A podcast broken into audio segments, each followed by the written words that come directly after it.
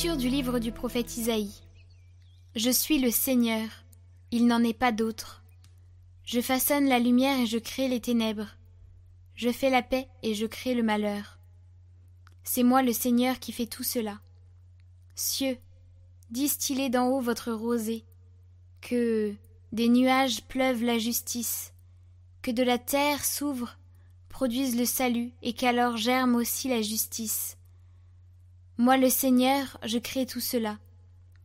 Ainsi parle le Seigneur, le Créateur des cieux, lui, le Dieu qui fit la terre et la façonna, lui qui l'a fermie, qui l'a créée, non pas comme un lieu vide, mais qui l'a façonné pour être habité. Je suis le Seigneur, il n'en est pas d'autre. N'est-ce pas moi le Seigneur? Or moi pas de Dieu, de Dieu juste et sauveur, pas d'autre que moi. Tournez-vous vers moi, vous serez sauvés, tous les lointains de la terre. Oui, je suis Dieu, il n'en est pas d'autre, je le jure par moi-même. De ma bouche sort la justice, la parole irrévocable. Devant moi tout genou fléchira, toute langue en fera le serment. Par le Seigneur seulement, dira-t-elle de moi, la justice et la force. Jusqu'à lui viendront, couverts de honte, tous ceux qui s'enflammaient contre lui. Elle obtiendra par le Seigneur justice et louange, toute la descendance d'Israël.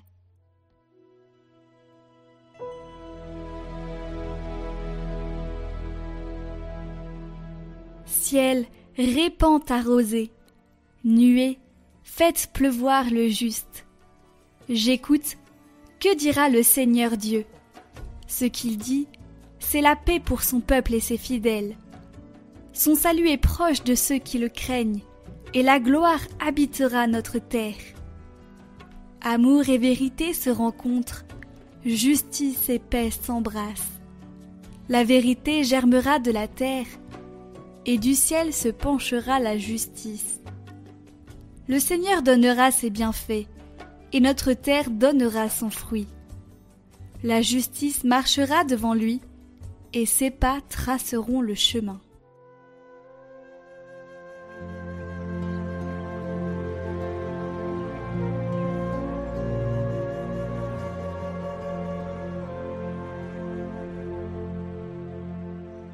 Évangile de Jésus-Christ selon saint Luc.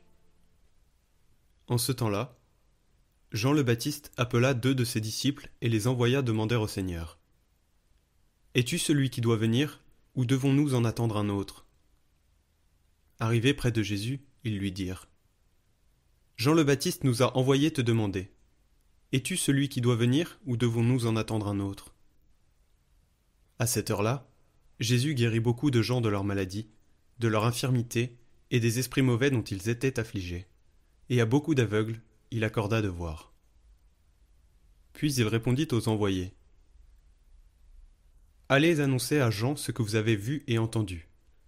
Les aveugles retrouvent la vue, les boiteux marchent, les lépreux sont purifiés, les sourds entendent, les morts ressuscitent, les pauvres reçoivent la bonne nouvelle. Heureux celui qui ne trébuchera pas à cause de moi.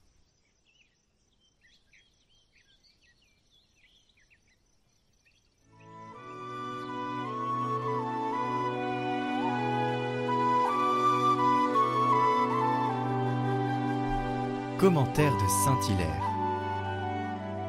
En envoyant ses disciples à Jésus, Jean s'est préoccupé de leur ignorance, non de la sienne, car lui-même a proclamé que quelqu'un viendrait pour la rémission des péchés, mais pour leur faire savoir qu'il n'en avait pas proclamé d'autre que celui-là.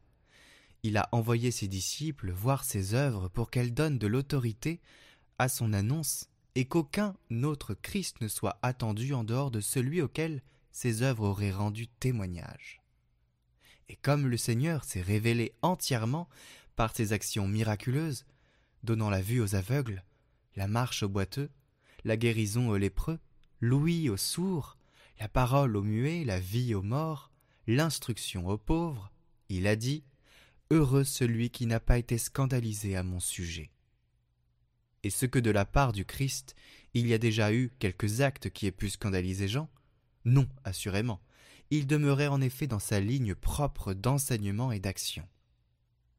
mais il faut étudier la portée et le caractère spécifique de ce que dit le Seigneur, que la bonne nouvelle est reçue par les pauvres. Il s'agit de ceux qui auront perdu leur vie, qui auront pris leur croix et le suivront, qui deviendront humbles de cœur et pour lesquels le royaume des cieux est préparé. Parce que l'ensemble de ces souffrances convergeait dans le Seigneur et que sa croix allait être un scandale pour un très grand nombre. Il a déclaré heureux ceux dont la foi ne subirait aucune tentation du fait de sa croix, de sa mort, de sa sépulture.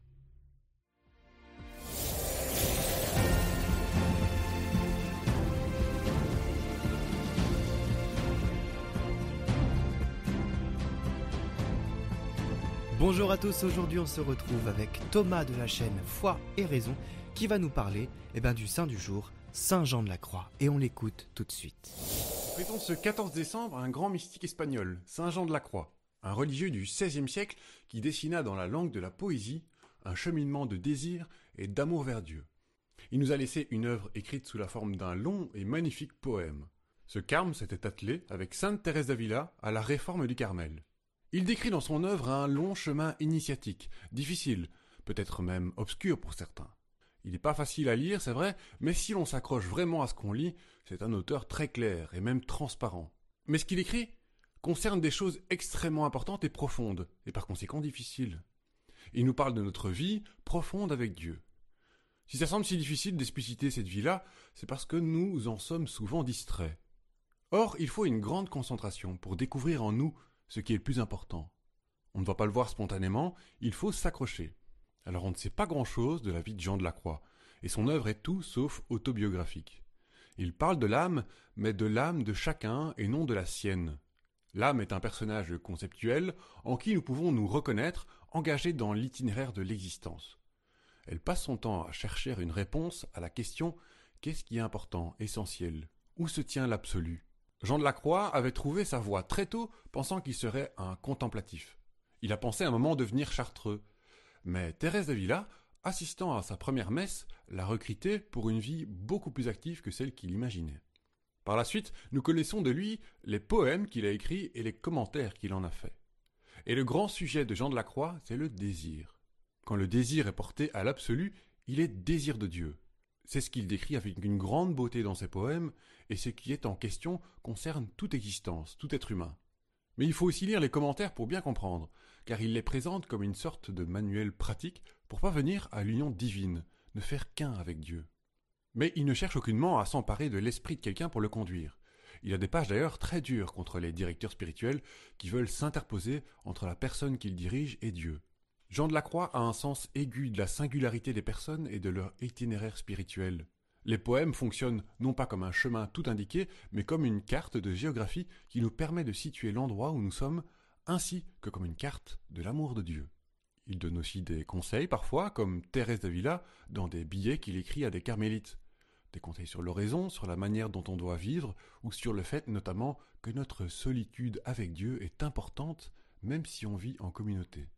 Si vous voulez lire l'un de ses poèmes, vous pouvez lire La vive flamme d'amour, qui est un poème connu, d'amour intense. La poésie chez Jean de la Croix est un véritable instrument de recherche spirituelle. Ses poèmes, dit-il, en savent beaucoup plus que lui-même sur ce à propos de quoi il écrit. C'est cette prise au sérieux de ce qui se joue au plus intime de la poésie qui fait qu'il est certes du XVIe siècle, mais qu'il appartient à toute pensée humaine possible. Car c'est par la poésie qu'il nous rejoint. Parce que la poésie exploite dans le langage la partie la plus pointue, la plus profonde de la vie humaine. C'est plus fort, même plus vrai, que la philosophie ou même la théologie pour parler des choses de Dieu. Aujourd'hui donc, que nous dit Jean de la Croix? Eh bien qu'il faut être libre, mais qu'il n'y a pas de liberté sans dépouillement, et qu'il faut se débarrasser de tout, y compris, dit-il, du spirituel. Nous sommes habitués au discours qui nous invite à nous débarrasser du temporel pour accéder au spirituel mais il faut aussi nous débarrasser du spirituel, de nos paroles intérieures, de toutes nos pensées et de tout ce qu'on pense savoir pour approcher l'union à Dieu, l'union mystique. Même cet élan d'amour, dit-il, il faut nous en débarrasser pour être entièrement disponible à ce que le Seigneur veut pour nous. Il faut nous abandonner totalement, nous oublier, s'oublier soi ainsi que tout ce qu'on se représente sur Dieu jusqu'alors. Alors là, nous sommes immergés dans le bonheur et dans la joie. Nous sommes faits pour être heureux à condition de renoncer à tout. Et c'est très dur. C'est un chemin constitué de plusieurs étapes qu'il décrit lui comme ceci.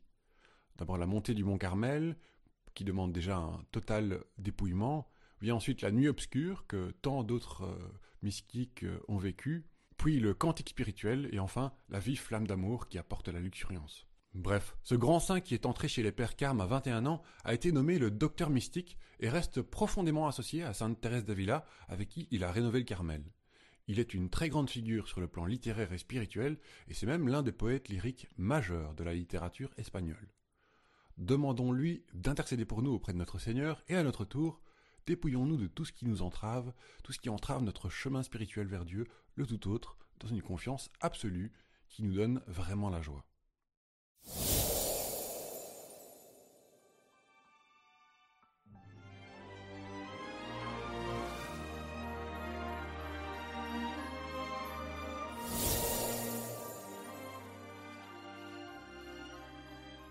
Demain, on se retrouve avec Sandy qui fera sa dernière vidéo et nous parlera, eh bien, comment rendre son Noël mémorable cette année. Alors je vous souhaite une très bonne journée et je vous dis à demain. Retrouvez ce parcours sur nos chaînes YouTube Catoglade après les lectures du jour, sur Catoglade Prière en individuel, sur notre newsletter ainsi que sur notre compte Instagram. Les liens sont en description.